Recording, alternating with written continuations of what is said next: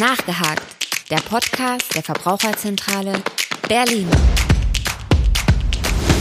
Hallo und herzlich willkommen zu Nachgehakt, dem Podcast der Verbraucherzentrale Berlin. Mein Name ist Henning Kunz und bei mir ist heute Alexandra Prüß zu Gast. Hallo.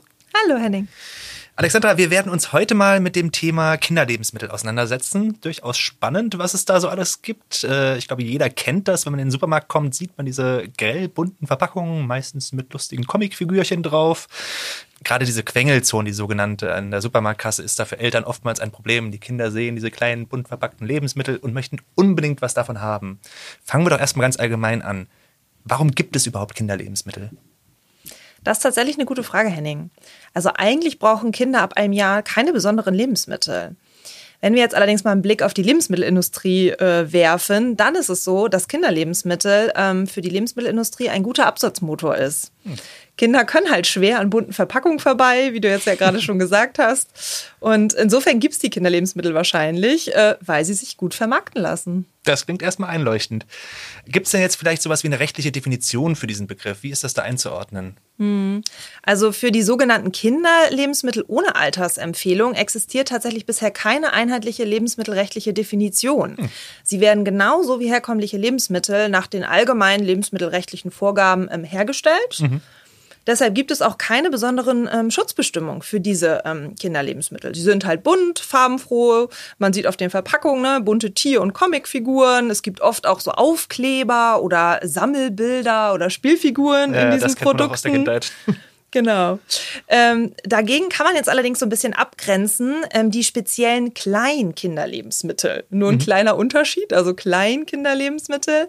Ähm, die sind auch oft mit der Aufschrift ab zwölf Monaten ausgewiesen oder auch für die sogenannte Säuglingsnahrung. Ähm, da gibt es tatsächlich spezielle Vorgaben in der Diätverordnung. Ähm, diese setzt zum Beispiel strenge Maßstäbe, was Rückstände angeht, Schadstoffe oder auch bestimmte Inhaltsstoffe wie zum Beispiel ähm, Farbstoffe. Aber über diese allgemeinen Kinderlebensmittel, über die wir jetzt heute sprechen, ähm, da gibt es leider keine eindeutige Definition. Okay, das ist tatsächlich ein bisschen enttäuschend. Man merkt da schon, wir haben uns das Thema nicht ohne Grund ausgesucht. Fangen wir vielleicht auch mal mit der Frage ja. an, weshalb sehen denn jetzt viele Ernährungsexperten, auch die Verbraucherzentrale, diese Kinderlebensmittel so kritisch? Wo liegt da das Kernproblem? Hm. Ja, also es ist tatsächlich so, dass viele Verbraucher diese Kinderlebensmittel halt auch falsch einschätzen. Also wir haben mal eine Umfrage gemacht, also 40 Prozent der Verbraucher gehen davon aus, dass diese Kinderlebensmittel im Zucker-, Fett- und Salzgehalt die Bedürfnisse an den Kindern angepasst sind. Ähm, das stimmt aber leider ganz und gar nicht. Also Kinderlebensmittel enthalten meist sehr, sehr hohe Zuckergehalte, oft sogar auch noch höhere als in den normalen äh, oder herkömmlichen Lebensmitteln. Mhm. Und oft werden auch einfach zu viele Vitamine und Mineralstoffe zugegeben oder auch kritische Zusatzstoffe, wie zum Beispiel ähm, die Farbstoffe. Also ähm, ja, die Verbraucherzentrale hat einen Marktcheck gemacht und da hat man einen Einhornsenf für Kinder mal sich genauer angeschaut. also schön. interessante äh, Bezeichnung. Und ähm, hier drin hat man einen roten Azofarbstoff gefunden, die E122, die dafür eingesetzt wurde, damit dieser Einhornsenf auch besonders rosa aussieht und eben gefärbt wird. Und wenn man sich jetzt aber mal anschaut, ähm, was dieser E122 so ähm, auslöst, zum Beispiel steht sie in Verdacht, ähm, Allergien auszulösen, wenn dieser hm. Farbstoff eingesetzt wird. Und eben auch dieser Farbstoff kann die Aktivität und die Aufmerksamkeit von Kindern beeinträchtigen. Und das ist jetzt einfach nur ein Beispiel, was wir rausgesucht haben. Dafür gibt es noch sehr viel mehr. Auch. Also die berühmte Spitze des Eisbergs quasi. Genau. Okay, ähm, dann wäre jetzt vielleicht die nächste Frage, in welchen Lebensmittelgruppen es jetzt besonders viele Produkte gibt. Wo häuft sich das, diese Kinderlebensmittel? Ja, also ein riesiges Angebot an Kindermilchprodukten findet man zum Beispiel in den Kühlregalen. So gibt es verschiedene Milchmischgetränke, Quark oder Joghurt mit Frucht oder natürlich auch die ganzen Puddings, die besonders dafür bekannt sind, mit Comicfiguren mhm. daherzukommen. Ich will jetzt hier keine Werbung machen, aber da gibt es einige. Und gerade diese Produkte enthalten halt super viel Zucker und sollten einfach auch als Süßigkeit gesehen mhm. werden und jetzt nicht zum Frühstück eingesetzt werden. Zudem gibt es natürlich auch super viele Frühstückscerealien, wo wir gerade schon beim Frühstück waren. Und diese ähm, Kinderfrühstückscerealien, die haben natürlich Getreide mit drin, aber wenn man sich mal das Zutatenverzeichnis genauer anschaut, bestehen die auch wirklich zum großen Anteil auch aus Zucker oder aus Palmöl oder Aromen sind da eingefügt oder Säureregulatoren. Zudem dann auch noch Vitamine und Mineralstoffe, äh, einfach auch oft in zu hohen Mengen. Und ähm, ja, insgesamt, wenn man sich diese Produkte anschaut und bewertet, ähm, dann ist einfach auch gerade hier nochmal wieder der Zuckergehalt ähm, extrem hoch und es sind oft auch verschiedene Zuckerarten drin, die das Ganze dann auch noch ein bisschen verschleiern. Mm, natürlich. Wie hoch der Zuckeranteil dann auch wirklich ist. Und wenn man dann auch noch sich Produkte aussucht, wo vielleicht auch noch Schokolade ähm, hinzugefügt wurde, dann ist man auch beim Fettanteil oft schon irgendwie über 15 Prozent. Und ähm, so eine Portion, die jetzt Kinder vielleicht zum Frühstück zu sich nehmen, so 50 Gramm, ähm, deckt dann schon einen riesengroßen Anteil der Tagesration an Fett oder eben auch ähm, an der Maximalmenge, die für Zucker überhaupt empfohlen wird. Aha, okay. Und in der Werbung verspricht man dann auch noch ein gesundes Frühstück und einen guten Start in den Tag. Genau, ja. ja. Und lockt zudem vielleicht eben damit auch noch, dass die Produkte mit Vitaminen und Mineralstoffen angereichert sind.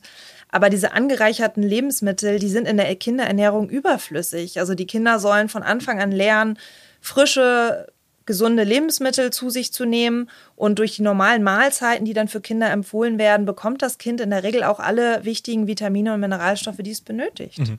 Wir haben zum Beispiel auch mal äh, bei der Verbraucherzentrale Bremen wurde ein Marktcheck durchgeführt zu Kinderlebensmitteln. Dort wurden 39 Kinderlebensmittel anhand des ähm, Ampelchecks, den wir ja sehr lange auch genutzt haben und auch noch nutzen, ähm, durchgeführt. Und hier wird anhand der Ampelfarben von Grün, Gelb und Rot überprüft, wie viel Zucker, Salz oder Fett zum Beispiel in diesen einzelnen Lebensmitteln enthalten sind und wie man die bewerten kann. Mhm. Und ähm, bei diesem Marktcheck wurde auch ähm, festgestellt, dass 41 Prozent der untersuchten Produkte einfach zu hohe Zuckergehalte hatten. Und ähm, ja, auch hier ist aufgefallen, dass eben nicht nur Zucker ähm, in Form von Traubenzucker ähm, oder Haushaltszucker zugefügt wurde, sondern auch Glukosesirup oder Maltodextrin. Und ja, das fällt halt einfach nicht so auf. Da muss man sich das schon sehr genau anschauen, ähm, um zu verstehen, wie viel Zucker in diesem Produkt eigentlich mit drin ist. Hm. Im Zweifelsfall sollte man dann vielleicht einfach mal einen kurzen Blick in die Nährwerttabelle werfen. Da dürften dann alle Fragen beantwortet werden. Genau. Gut, gehen wir doch mal weiter zu dem nächsten Klassiker der Kinderlebensmittel, würde ich es fast schon nennen, die ja. sogenannte Bärchenwurst. Ich glaube, jeder kennt das, ob es jetzt nur das Bärchen oder der Dinosaurier oder was auch immer war. Als Kind, wenn man mit der Mutter einkaufen war, kriegt man von der Fleischverkäuferin nochmal so eine kleine Wurstscheibe in die Hand gedrückt. Das kennt man. Wie ist das zu bewerten? Ja, also speziell das Angebot an diesen ähm, kinderspezifischen Fleisch- und Wurstwaren hat tatsächlich in den letzten Jahren stark zugenommen. Denn Kinder mögen einfach Wurst, Mini-Salami oder vielleicht eben auch Fischstäbchen. Und hier ist es tatsächlich aber so, dass diese Produkte sich hauptsächlich von den äh, Standardprodukten äh, unterscheiden durch einen höheren Preis, durch eine kindgerechte Aufmachung der Verpackung und eben durch eine ansprechende Werbung. Das ist tatsächlich der einzige Unterschied. Also oft sind in dem Fall jetzt die Inhaltsstoffe gar kein großer Unterschied, sondern mehr die Darreichungsform oder halt eben die Verpackung. So, also okay. das ist tatsächlich der Hauptgrund. Manchmal ist noch ein bisschen mehr Zucker zugesetzt, um es dem kindlicheren Geschmack irgendwie gut zu tun. Aber insgesamt würde ich jetzt mal sagen, kann man bei diesen Fleischprodukten sagen, dass es oft einfach eine andere Form ist. Und dann ist wirklich die Frage, braucht es das? Die Frage kann man sich dann allerdings stellen, vor allem wenn man dann auch noch mehr dafür bezahlt. Ja. Gut, das muss letzten Endes wahrscheinlich jeder für sich selbst entscheiden. Ja. Gehen wir weiter zum nächsten Thema. Es gibt da nicht nur äh, Kinderlebensmittel zum Essen, sondern auch zum Trinken. Äh, wie sieht das bei den Kindergetränken aus? Was, was gibt es da so? Worauf sollte man da achten? Wie ist das überhaupt einzuordnen? Ja, wenn man sich da mal in den Supermärkten umschaut, findet man da ja auch ähm, Fruchtsaftgetränke, die auch hier wieder interessante Figuren drauf gedruckt mhm. haben oder auch natürlich Limonaden, die kindgerecht aufgemacht sind. Aber auch das ist natürlich eindeutig nicht für Kinder zu empfehlen, diese Kindergetränke. Man hat es ähm, ja schon geahnt. Genau, es ist keine große Überraschung. Kinder sollten eigentlich von Anfang an Wasser bekommen und ungesüßte Früchtetees zum Beispiel. Aber nichts von diesen ähm, Limonaden oder Fruchtsaftgetränken oder Eistees oder gerade wenn wir jetzt eben auf ältere Kinder schauen, die dann auch gern diese ISO-Drinks zu sich nehmen oder mhm. vielleicht, im, äh, wenn sie ein bisschen älter sind, auch diese Energy-Drinks. Das sind tatsächlich wirklich keine ähm, Getränke, die für Kinder oder Jugendliche zu empfehlen sind, denn dort sind oft Farbstoffe eingesetzt, die sind super bunt aufgemacht. Mhm. Ähm, dafür müssen aber eben Farbstoffe und oft eben auch die Azofarbstoffe, über die wir vorhin schon gesprochen haben, zugesetzt werden. Dann sind da oft auch ähm, äh, Zitronensäure ist natürlich da auch oft drin und weitere Zusätze, die äh, ja einfach auch viel Zucker liefern, dann insgesamt diese Produkte. Und das ist halt letztendlich, ist Zucker hauptsächlich ein Kalorienlieferant. Und gerade auch noch in Kombination mit der Zitronensäure schädigt er halt auch einfach die Zähne. Also mhm. um den Aspekt jetzt vielleicht auch nochmal äh, sich anzuschauen. Und oft sind auch Getränke mit Süßstoffen gesüßt. Das sehen wir allerdings überhaupt nicht ähm, als Alternative. Das ist zwar vielleicht zahnfreundlicher, aber ähm, letztendlich sollen die Kinder gar nicht erst ähm, an so extrem süße Produkte gewöhnt sein oder gewöhnt werden in dem Fall dann auch, sondern ähm, sie sollen einfach naturbelassene ähm, Lebensmittel zu sich nehmen und ähm, ja, da schon darauf achten, dass diese Reitschwelle für Süßes einfach gar nicht so hoch angesetzt ist. Und das ist eben besonders wichtig, dann auch gleich bei den Getränken darauf zu achten, dass Kinder eben nur nur oder sehr, sehr gering ähm, gesüßte Getränke in Form jetzt zum Beispiel mal von einer Apfelschorle oder sowas mhm. zu sich nehmen. Ja, das sind ja dann auch ordentliche Mengen Zucker, die da mit aufgenommen werden können. Total. Und es gibt halt überhaupt keinen Sättigungseffekt auch durch diese Getränke. Mhm. Ja. Gut, gehen wir mal weiter. Noch so eine neuere Erscheinung. Ich muss ganz ehrlich gestehen, das gab es in meiner Kindheit, glaube ich, so noch nicht. In meiner auch nicht. Die sogenannten Glück. Quetschis. Äh, sieht man jetzt seit einigen Jahren auch äh, relativ häufig in den Regalen stehen. Was hält die Verbraucherzentrale davon? Fragen wir mal so. ja, also ähm, die Verbraucherzentralen sehen die Quetschis tatsächlich aus mehreren äh, Gründen äh, sehr, sehr kritisch. Ähm, es ist zwar Obst und Gemüse enthalten und es steht ja auch immer dick drauf, ähm, ohne Zuckerzusatz. Aber äh, letztendlich ist es so, dass es natürlich besser wäre, wenn die Kinder das Obst und Gemüse selbst essen. Mhm. Also das ist natürlich auch wieder eine ganz andere Erfahrung hin zu den frischen, natürlichen Lebensmitteln. Und äh, die Kinder nehmen diese Quetschis ja gar nicht in dem Sinne als Obst und Gemüse wahr. Ja. Und die Eltern sollten sie letztendlich einfach auch als Süßigkeit einstufen.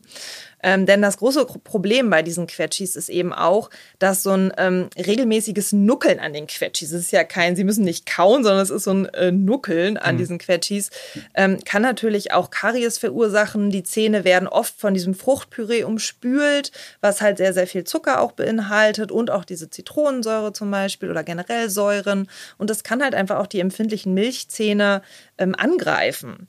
Und ähm, die Kinder nehmen halt auch gar nicht so richtig wahr, dass sie, eine, dass sie Kalorien zu sich genommen haben, also weil sie ja letztendlich gar nicht kauen müssen. Und sie nehmen dadurch eben auch schlechter ein Sättigungsgefühl wahr. Mhm. Also das ist tatsächlich ein großes ähm, Problem.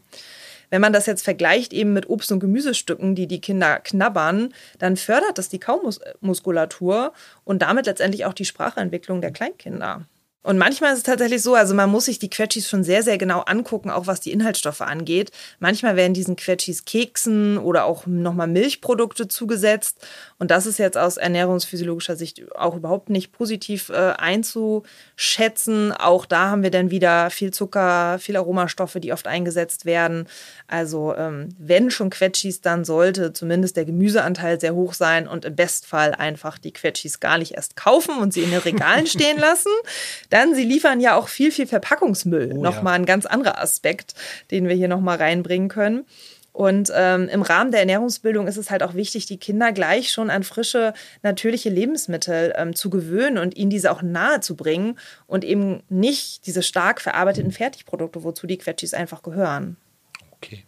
Ja, ich glaube, das kann auch jeder soweit nachvollziehen. Das ja, braucht man jetzt auch, auch wenig Fantasie.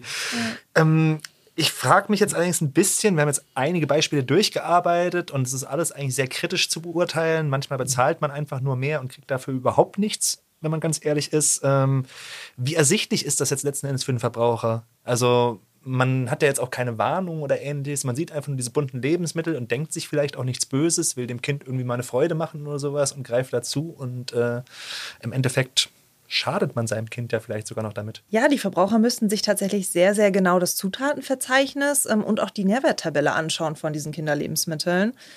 Das Problem ist tatsächlich nur mit der Nährwertkennzeichnung, wie sollen die Eltern das denn einschätzen, ob jetzt diese Nährstoffe für die ähm, ja, Kinder relevant sind oder nicht?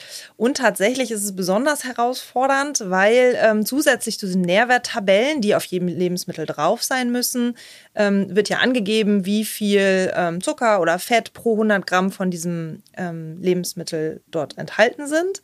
Gibt es eben auf manchen Verpackungen auch noch die freiwillige Angabe von der ähm, sogenannten Tagesreferenzdosis. Das Problem dabei ist aber, ähm, dass sich das auf Erwachsene bezieht. Also hier kann man zum Beispiel sehen, wie viel von der täglich empfohlenen Tageszufuhr an zum Beispiel Kilokalorien oder Zucker liefert mir eine Portion von diesem Produkt. Mhm. Aber die Berechnungsgrundlage ist eine erwachsene Frau, die ungefähr einen Kalorienbedarf hat von 2000 Kilokalorien. Also Wir das verfälscht Problem. ist das letztendlich ja auch für die Kinder, Ja. die in der Regel weniger ähm, an Kalorien benötigen. Gerade wenn wir mal auf vier- bis sechsjährige Kinder schauen, die haben um und bei ein Kalorienbedarf von 1450 Kilokalorien pro Tag oder ein sieben- bis neunjähriges Kind ungefähr 1800 Kalorien pro Tag. Das ist natürlich individuell sehr, sehr unterschiedlich und hängt auch viel von der Bewegung ab. Aber wir sehen, es ist schon mal ein Unterschied zu diesen 2000 Kilokalorien, die für eine erwachsene Frau hier rangezogen worden sind. Und ähm, ja, letztendlich werden so die Angaben schön gerechnet und es ist tatsächlich für die Eltern schwer einzuschätzen, ähm, wie die Nährwerte von Kinderlebensmitteln zu beurteilen sind. Ja. Das ist natürlich ein bisschen enttäuschend. Gut, vielleicht schließen wir das an der Stelle auch mal ab und gehen noch mal ein bisschen zu generellen Tipps. Was kann man Eltern im Umgang mit Kinderlebensmitteln ganz allgemein empfehlen, um da auch so ein bisschen Orientierungshilfe zu haben? Ja, also da ja oft die Kinder durch die Werbung in Kontakt kommen mit diesen speziellen Kinderlebensmitteln, wäre natürlich den Eltern im, im, im ersten Zugang zu empfehlen, zu schauen, okay, wo kommen denn meine Kinder in Kontakt mit Werbung und wie kann ich das vielleicht eben auch reduzieren? Also manche Fernseher haben ja bestimmte Einstellungen, dass ähm, die Kinder nur bestimmte Sender anmachen können oder einfach da auch drauf zu schauen, dass die Kinder einfach generell im Fernsehen oder auch im Internet ähm, mit möglichst wenig ähm, Werbung in, in Kontakt gebracht werden, damit sie eben gar nicht erst auf diese Produkte kommen. Oder letztendlich auch mit den Kindern wirklich auch mal darüber zu sprechen. Also wenn die dann schon ein bisschen älter sind, Immer eine gute Idee, ja. kann man das natürlich auch mal mit den Kindern thematisieren und versuchen den Kindern das zu erklären. Und sonst gilt natürlich jetzt für die Umsetzung äh, von den Lebensmitteln selbst zum Frühstück natürlich möglichst darauf zu achten, ähm, Brot, Haferflocken, Müsli äh, mit normalen Milchprodukten den Kindern anzubieten und eben nicht diese süßen Cerealien oder auch keine Kinderpuddings. Also da wirklich nochmal zu schauen, welche Auswahl treffe ich dann. Und letztendlich kaufen die Erwachsenen halt eben ein.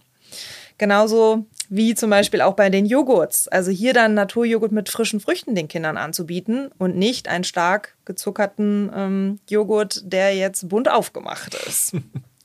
Wir hatten schon das Thema Wurst, also da gibt es tatsächlich keine speziellen Vorteile. Da kann man auch wirklich ganz normale Wurst den Kindern ähm, anbieten. Und ähm, ja, letztendlich den Kindern irgendwie auch nach und nach beizubringen, dass ähm, Süßes Süßes bleibt. Und das ist zum Genießen da, das kann man mal machen. Aber man sollte halt dann wirklich auch nicht die Cerealien, äh, die Kinderjoghurts und so weiter als ähm, ausgewogene Ernährung mit reinnehmen, sondern das sind Naschereien und so sollten sie auch eingeordnet werden. Und natürlich das Thema Getränke hatten wir, da wirklich die Kinder von Anfang an dran zu gewöhnen, Wasser zu trinken oder selten mal eine Schorle. Aber alle anderen ähm, Kindergetränke, die sind absolut ähm, überflüssig und unnötig. Gut, abschließend können wir vielleicht noch mal kurz darauf eingehen, wie jetzt ganz allgemein die Position der Verbraucherzentrale dazu ist. Wofür setzen wir uns ein? Was fordern wir da auch in diesem Bereich? Ja, also tatsächlich äh, haben sich da alle Verbraucherzentralen der Länder sowie auch der Bundesverband der Verbraucherzentralen gerade ganz, ganz aktuell äh, zusammengetan und wir sind halt einfach der Meinung, dass ähm, Kinder besser vor dem Marketing von unausgewogenen Lebensmitteln geschützt werden müssen. Also es gibt zwar eine freiwillige Selbstverpflichtung der Wirtschaft, dass sie diese ungesunden Lebensmittel nicht an Kinder vermarkten sollen, aber aus unserer Sicht ist die einfach nicht wirksam. Also wenn man sich mal so umschaut, gibt es eben doch noch sehr, sehr viel Werbung auch für diese unausgewogenen Kinderlebensmittel. Und ähm, ja, also da ist es tatsächlich so, dass es einfach noch zahlreiche Schlupflöcher gibt. Und ähm, wir fordern ähm, deshalb eben auch die Bundesregierung ähm, auf, dass das Kindermarketing einfach strenger gesetzlich äh, reguliert werden muss, damit die Kinder letztendlich eben auch geschützt werden, werden vor diesen ganzen in dem Supermarkt immer noch zu findenden ähm, ja, Schokojoghurts mit irgendwelchen Knuspersternchen und so weiter. Ja, und ich denke, nachdem man sich diese Folge angehört hat, kann man vielleicht auch ganz gut verstehen, warum. Das hoffe ich. Wunderbar. Vielen Dank, Alexandra. Es war sehr interessant. Ich hoffe, wir konnten da mit dem einen oder anderen ein bisschen Orientierung geben. Vielleicht auch eine kleine Hilfe, wenn man mal wieder im Supermarkt unterwegs ist und überlegt, was man den Kleinen jetzt so mitbringt. Danke auch an die Zuhörer zu Hause und bis zum nächsten Mal. Nachgehakt. Der Podcast der Verbraucherzentrale Berlin.